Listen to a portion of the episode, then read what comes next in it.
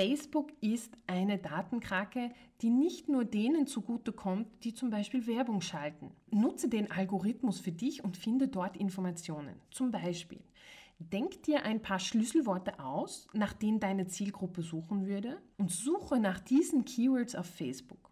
Im besten Fall musst du das nur einmal machen. Und dann wartest du.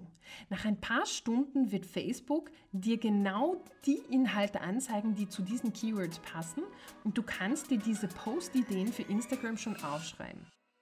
Willkommen beim The Social Media Scientist Podcast, dem Podcast für Unternehmerinnen, die ihren Instagram- und Social-Media-Erfolg nicht dem Zufall überlassen wollen. Ich bin Miriam Wiesram, ehemalige Forscherin, Foodie und Social Media Guru mit wissenschaftlichem Flair und einem Auge für Zahlen. Als Biochemikerin sehe ich die Dinge anders und weiß, dass gute Ergebnisse auf Instagram keine Glückssache sind. Lass das Social Media Hamsterrad hinter dir und erfahre, wie du auf Instagram selbstsicher und ohne Scheu auftreten kannst. In dieser Folge erzähle ich dir ein bisschen über die Methoden, die ich anwende, um Ideen für Social Media und Instagram zu finden, die meine Leserinnen auch interessieren. Deine idealen Followerinnen zu verstehen ist nicht immer einfach. Und dann noch Inhalte für Instagram zu produzieren, die sie oder ihn ansprechen, das ist wirklich anstrengend. Ich weiß genau, wie du dich fühlst, zumal am Anfang ist es immer ein wenig schwierig, genug Ideen für Instagram zu sammeln, da du vielleicht noch nicht genau weißt, wer deine Zielgruppe ist und was sie interessiert. Du kannst sicherlich einfach ausprobieren, was funktioniert und daraus lernen, aber das ist ein bisschen zeitaufwendig. Wenn du schon andere Folgen des Podcasts angehört hast, dann weißt du, dass es ungemein wichtig ist zu wissen, wer deine Zielgruppe ist und was sie antreibt.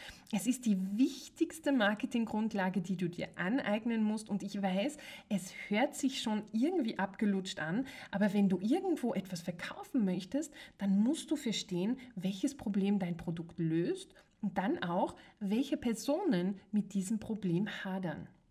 In der Antarktis brauchst du nicht versuchen, deine Kühlschränke zu verkaufen, oder? Das ist eine Fangfrage. Eigentlich ja, du musst vielleicht nicht dein Essen kühlen, um es haltbarer zu machen, sondern es eher warm halten, damit du es überhaupt essen kannst und es nicht tiefgefroren ist. Aber ich schweife ab. Ich weiß, dass du Expertin in deinem Gebiet bist und du siehst daher auch die Dinge durch eine andere Brille. Du siehst das Gesamtbild und verstehst die Zusammenhänge. Unsere Follower sind aber oft an ganz verschiedenen Entwicklungsstadien und brauchen für ihren Wissensgrad eben die richtigen Informationen.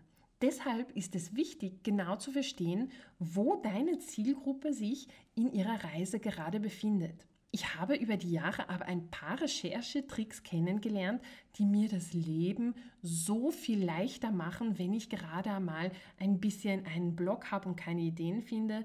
Und ich nutze diese Methoden auch jetzt noch.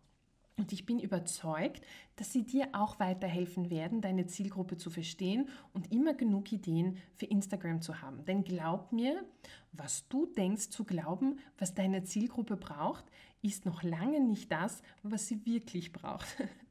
Um dir zu helfen, deine Zielgruppe zu verstehen und auch zu verstehen, mit welchen Problemen sie gerade kämpft, habe ich dir ein kostenloses Workbook erstellt, das du dir unter www.miriamwiesram.com forward slash 5 herunterladen kannst. Danach wirst du nicht nur ein genaueres Bild haben, wie deine Zielgruppe demografisch aussieht, sondern du wirst auch die Probleme verstehen, mit denen sie sich gerade beschäftigen. Wir tauchen auch jetzt gleich in die Methoden ein, die ich auch nutze, um Ideen und Inspiration zu bekommen.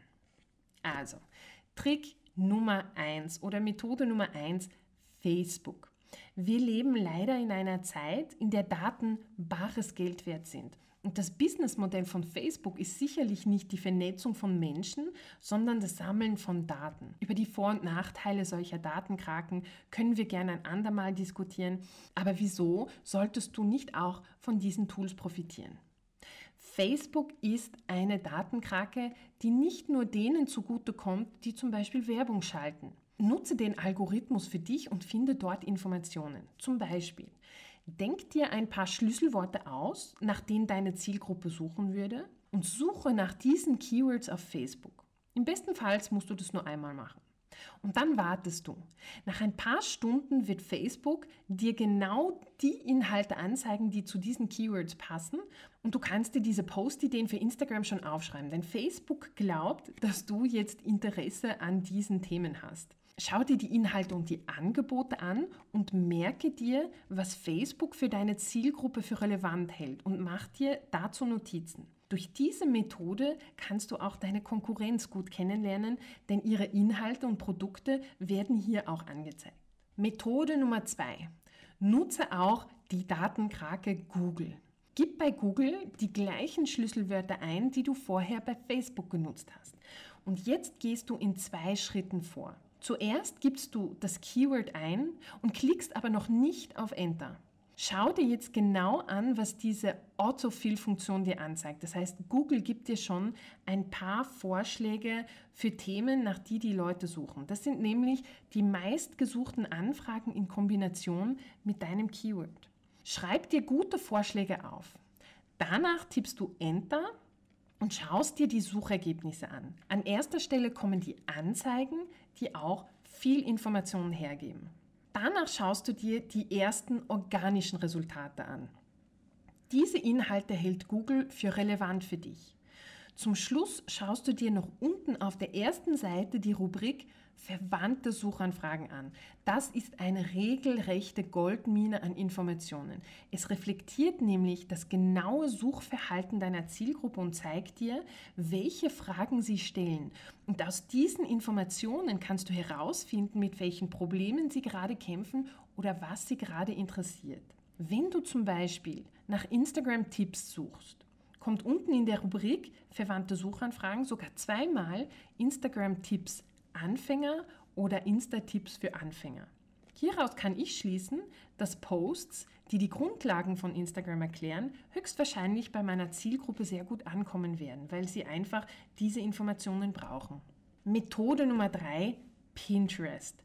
Pinterest wird oft als Social-Media-Plattform beschrieben, ist aber eigentlich eine sehr mächtige Suchmaschine. Wenn du nach einer Methode suchst, viel Traffic auf deine Webseite zu bekommen, dann ist Pinterest für dich sehr interessant. Und da Pinterest eben eine Suchmaschine ist, kannst du dir auch ihren Algorithmus zunutze machen. Gib deine Keywords ein, bevor du auf Enter drückst, ähnlich wie bei Google, schaust du dir die Suchvorschläge an, die Pinterest dir vorschlägt. Das sind Begriffe, nach denen oft in Kombination mit deinem Keyword gesucht wird. Klicke danach den Enter-Button und schau dir die ersten Resultate an. Die ersten Pins sind populäre Pins, die Pinterest für relevant für dich hält. Schau dir die Themen an und überlege dir, ob diese auch für deine Zielgruppe relevant sein könnten. Methode Nummer 4, Ubersuggest von Neil Patel. Ich habe in einer der vorigen Folgen schon einmal über dieses Tool gesprochen. Wenn du gerade am Anfang stehst, dann kannst du es derweil ja mal ignorieren. Denn Ubersuggest ist ein sehr, sehr mächtiges SEO-Tool, ein Tool, das du zur Suchmaschinenoptimierung nutzen kannst. Wenn es darum geht, gute Ideen für dein Content zu finden, dann gibt dir aber Ubersuggest nicht nur die Ideen, sondern auch die Metriken dazu. Das heißt, wie oft ein Keyword in den letzten Monaten in einem bestimmten Land gesucht wurde oder wie hoch die Konkurrenz für so ein Keyword ist. Das heißt, wie viele Leute beschäftigen sich gerade mit diesem Thema. Du kannst dich aber mal zum Schnuppern für die kostenlose Variante anmelden. Das Praktische bei Ubersuggest ist auch, dass du nicht nur Informationen zu dem Keyword bekommst, nach dem du suchst, sondern auch verwandte Suchanfragen und welche Webseiten für diese Keywords bei Google ranken, das heißt, welche Webseiten Google als erstes anzeigt. So kannst du vielleicht deine Keywords etwas anpassen und ich gebe dir hier ein Beispiel. Für diese Folge hatte ich Instagram Content Ideen als SEO Keyword angedacht. Dann bin ich kurz in Ubersuggest eingestiegen und nach einer kurzen Analyse habe ich mich dann aber für das SEO-Keyword Instagram Post entschieden, da diese Suchanfrage viel öfter gestellt wird. Und hier kommt mein super duper extra Tipp. Wenn du dir eine Liste mit solchen Schlüsselwörtern oder Keywords angelegt hast, von denen du glaubst, dass diese Themen deine Zielgruppe ansprechen, dann nutze diese Schlüsselworte oder Phrasen auch für deine SEO-Optimierung auf deiner Webseite, aber auch auf Instagram. Instagram SEO wird immer wichtiger, da dein Account jetzt auch bei Suchen nach bestimmten Schlüsselwörtern erscheint. Nutze zum Beispiel dafür in deiner Account-Beschreibung so viele relevante Keywords wie möglich, damit du auch aufscheinst, wenn Menschen nach diesen Begriffen suchen. Zum Schluss möchte ich dir ans Herz legen, unbedingt ein Auge darauf zu haben, welche Inhalte gut funktionieren und bei deiner Zielgruppe gut ankommen. Am Anfang reicht da ein normales Excel-Sheet aus, in dem du dir Zahlen wie Likes, Kommentare oder Saves aufschreibst. Denn ein Fehler, den wir oft begehen, ist zu denken, dass was uns interessiert, auch unsere Zielgruppe interessiert. Was du denkst, was wichtig ist, ist nicht immer unbedingt das, was deine Leserinnen sehen wollen. Zieh die Brille deiner Follower an und frage dich ohne Urteil, ist es wirklich so interessant, wie ich es glaube?